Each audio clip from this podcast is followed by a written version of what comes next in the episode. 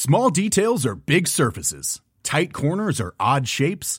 Flat, rounded, textured, or tall. Whatever your next project, there's a spray paint pattern that's just right. Because Rust new Custom Spray 5 in 1 gives you control with five different spray patterns. So you can tackle nooks, crannies, edges, and curves without worrying about drips, runs, uneven coverage, or anything else. Custom Spray 5 in 1. Only from Rust Hello, petite nouveauté cette saison dans mes podcasts, je vais te proposer chaque veille de sortie d'épisode un extrait de notre conversation avec mon invité. En espérant que ça te donne envie de découvrir l'épisode complet demain, je souhaite une belle écoute. Et, et à ce moment-là, si tu veux, il y avait plein de gens qui avaient des enfants et ces gens qui ont eu des enfants comme ma sœur par exemple qui a 6 ans de plus que moi, les enfants étaient déjà un peu grands et je me suis retrouvée à des tablés de famille où d'un coup la maternité avait un autre visage et ça, c'était super intéressant pour moi parce que moi, j'étais pas encore dedans, donc j'étais pas encore dans la salle d'attente de la vie où tu arrives après. Euh, j'étais encore dans, bah, c'est bon, euh, j'étais pas encore périmée, ça va. Et j'écoutais tout ça et les mêmes femmes qui t'envoyaient des photos de la table d'accouchement avec les pieds en l'air et le plus beau jour de ma vie et tout, te disaient maintenant, ah ouais non mais, euh, mais c'est l'horreur quand même. Hein, T'as les pieds qui gonflent, t'as des hémorroïdes. Ah, puis je te raconte pas l'épisotomie. Merci pour l'épisode sur l'épisotomie, parce que jusqu'à cet épisode, je ne savais pas ce que c'était exactement. J'avais pas du tout imaginé la chose comme ça. Donc je croyais qu'on faisait une petite coupure sur les côtés, tu vois, toute propre. Hmm. C'est pas du tout ça. Et donc. Je vous invite à aller écouter l'épisode d'Émilie. Hein. C'est pas merci à moi, c'est Émilie qui a bien décidé de raconter son épisotomie deux mois après son épisotomie où elle dit j'ai encore mal à la chatte. Elle disait des choses, Émilie. Euh, et et, voilà, et donc j'écoutais tout ça et je me disais, mais, mais c'est ça que vous m'avez vendu en fait il y a quelques années? Parce qu'il aurait peut-être fallu le dire aussi, que c'était pas euh, complètement tout rose, tout ça. Et ça, c'était super intéressant, parce que d'un coup, toutes ces filles qui disaient, mais allez, mais, fais, mais, mais t'attends quoi? Mais euh, vous, vous imitez quand? J'aime pas cette expression, vous y mettez quand? T'imagines ce qu'il y a dedans? Vous y mettez quand c'est quand que vous vous sautez dessus comme des lapins pour tous les jours faire l'amour, même si ça fait mal, il faut le faire quand même parce que hein, c'est l'heure.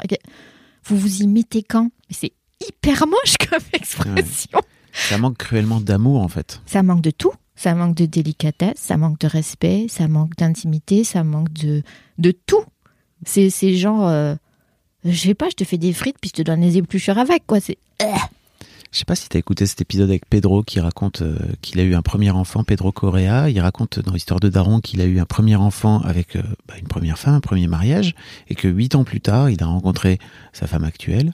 Et je lui disais, mais qu'est-ce qui t'a incité à, revenir dans, enfin tu vois, à, remettre le couvert finalement huit ans plus tard? Il m'a dit, c'est un élan d'amour. J'avais envie de plus d'elle sur le monde, tellement elle est géniale dans le monde, etc. Et parfois, je trouve que ça manque un peu de ça, si tu veux, dans notre conception qu'on a de faire des enfants, de ben. vouloir, euh, de vouloir euh, se mélanger avec quelqu'un, tu vois, c'est cool plutôt que de se dire, alors quand est-ce qu'on s'y met pour histoire de, de hop, cocher la case. Tick the box, mais c'est surtout, ouais, et c'est ça que je comprends pas aussi, c'est que c'est tellement plein de belles choses.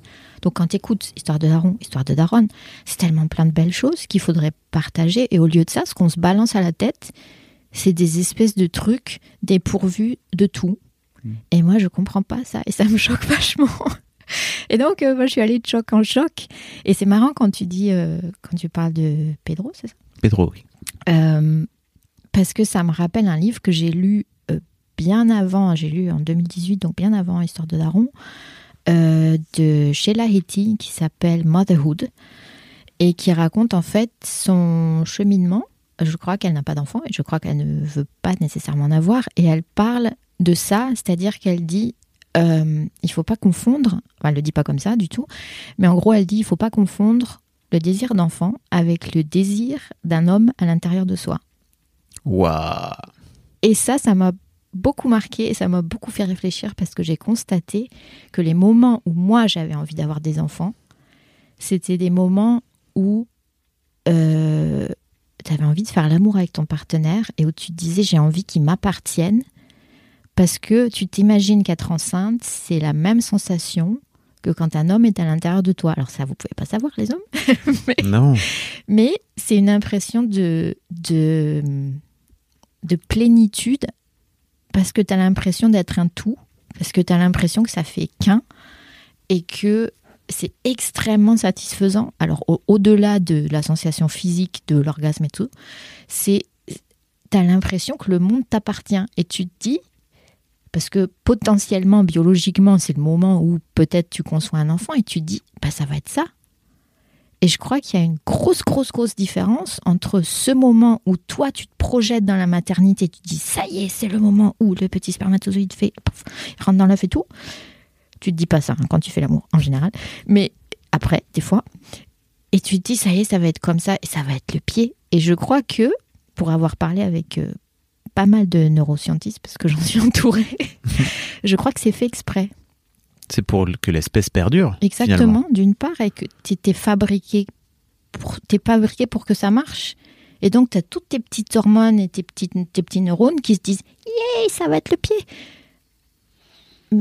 mais, voilà. Euh, pas forcément. pas forcément. Mais même après, si tu parles à. Moi, j'ai parlé à des femmes qui ont eu des enfants, qui m'ont dit que elles n'avaient pas du tout apprécié leur maternité, que pour elles, ça avait été bizarre, qu'elles avaient l'impression d'avoir un alien, qu'elles se sentaient plus elles-mêmes, c'était pas le pied, qui ont eu des naissances difficiles enfin des naissances, des, euh, je sais pas comment ça s'appelle d'ailleurs, le moment où ah, des, accouchements. des accouchements, voilà, euh, des accouchements difficiles qui ont qui ont souffert beaucoup, qui des fois qui ont failli passer carrément, mhm. et et où je me suis dit bon. Euh, enfin, qui, qui, te disent d'ailleurs quand tu leur demandes de tu vas aller voir à l'hôpital tout ça, c'est enfin, elles ont survécu et euh, le bébé va bien et, et, elles te disent ah mais plus jamais hein, c'est fini j'en ai fait un j'en fais plus et puis d'un coup trois ans après tu reçois un faire part et tu te dis mais qu'est-ce que. je, ne comprends pas. Le cerveau est très bien fait. Hein. Ça a recommencé. Mm. Et en fait, c'est là que tu.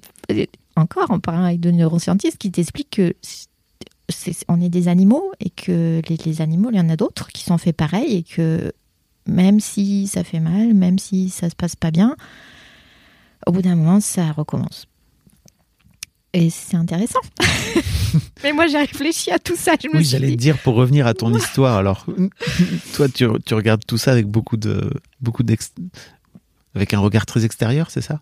Oui et non, parce que j'ai quand même essayé.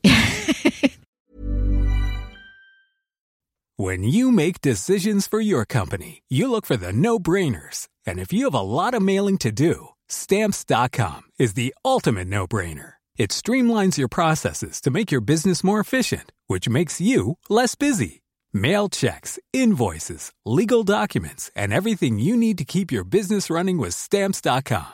Seamlessly connect with every major marketplace and shopping cart. Schedule package pickups and see your cheapest and fastest shipping options from different carriers with rates up to 89% off USPS and UPS rates. And with the stamps.com mobile app, you can take care of mailing and shipping wherever you are. Make the same no-brainer decision as over 1 million other businesses with stamps.com. Sign up with code program for a 4-week trial plus free postage and a free digital scale. No long-term commitments or contracts. That's stamps.com. Code program.